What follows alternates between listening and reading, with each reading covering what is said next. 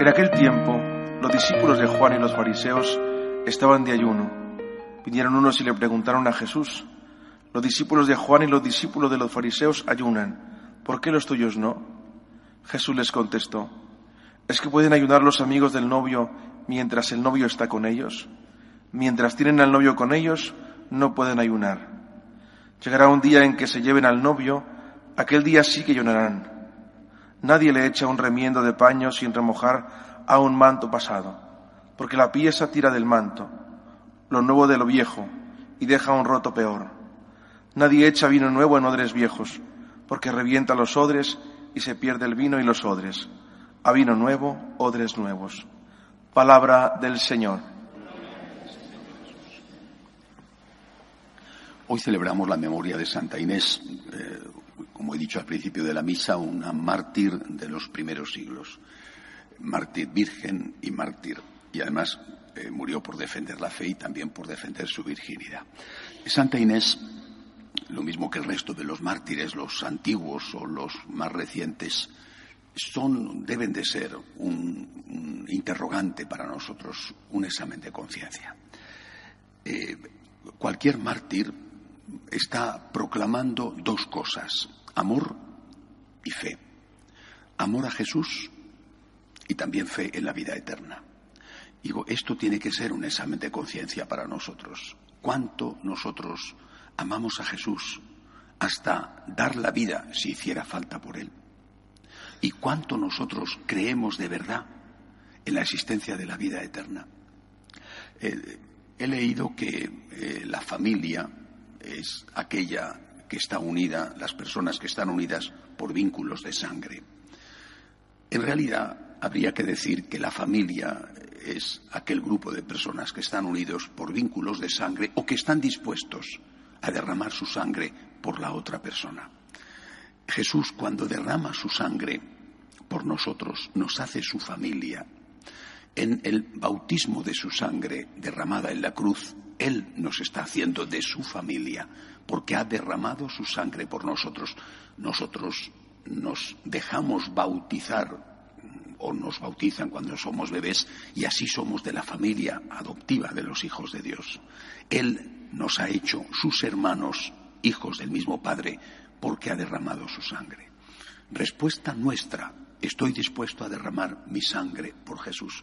Es decir, Él me ha hecho de su familia derramando su sangre yo estoy dispuesto a ser de su familia, a aceptar eso, más allá del rito del bautismo, que sí me hace hijo adoptivo de Dios. Estoy dispuesto a ser de su familia, derramando su sangre, derramando mi sangre por él. Y eso es el grado máximo. Pero si uno está dispuesto a eso, está dispuesto a grados menores. Estoy dispuesto a perder mi honor por Jesús. Estoy dispuesto a perder mi dinero por Jesús. Estoy dispuesto a perder mi tiempo por Jesús.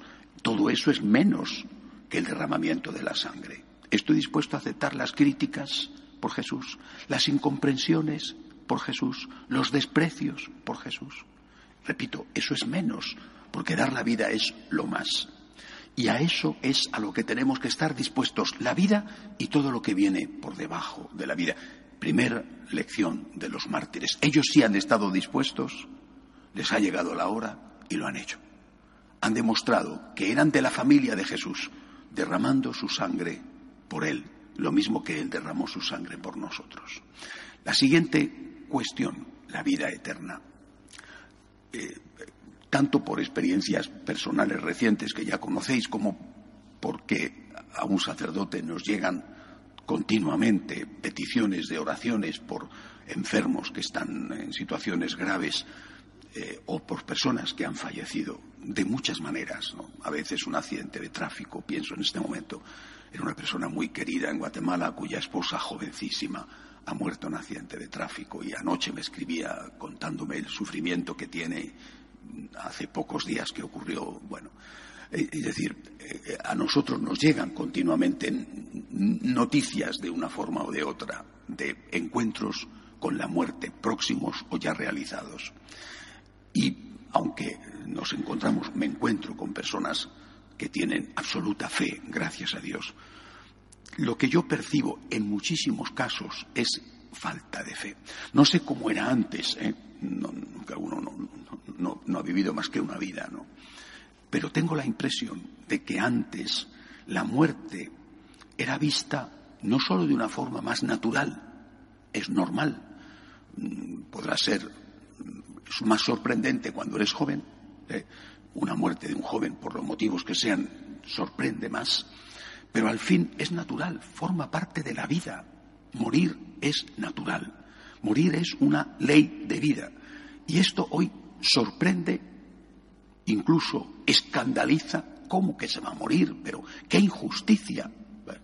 Y además mm, es aceptado de mala manera en muchísimas ocasiones, no solo, como digo, como un acto de injusticia, sino es aceptado de mala manera porque se ha perdido la fe en la vida eterna. El mártir nos está poniendo delante del amor verdadero. Cristo ha derramado su sangre por mí y yo tengo que estar dispuesto a derramar mi sangre por él con todas las consecuencias. Y nos está poniendo también el mártir delante de la fe verdadera. Hay vida eterna. Hay vida eterna. Si no creemos en esto, hemos dejado de ser católicos. Hay vida eterna. Los nuestros no han muerto. El que no estén aquí no significa que no estén. Una persona puede estar en otro continente, en otro país, en otra ciudad. Hoy en día bueno, podemos tener una conversación eh, con WhatsApp o con Skype o una conversación telefónica, ¿vale? Esto no era posible. Hasta hace poco esto no era posible. Estaban. Pero hemos perdido de vista que estos que no están siguen estando. Es decir, nos hemos vuelto ateos. Porque al final, perder la fe en la vida eterna es volverte ateo. ¿En qué crees entonces? ¿En un Dios que no te ha creado, no ha resucitado, no te ha abierto las puertas del cielo con su misericordia. ¿En qué crees entonces? Nosotros creemos en la vida eterna. Los que han muerto están vivos.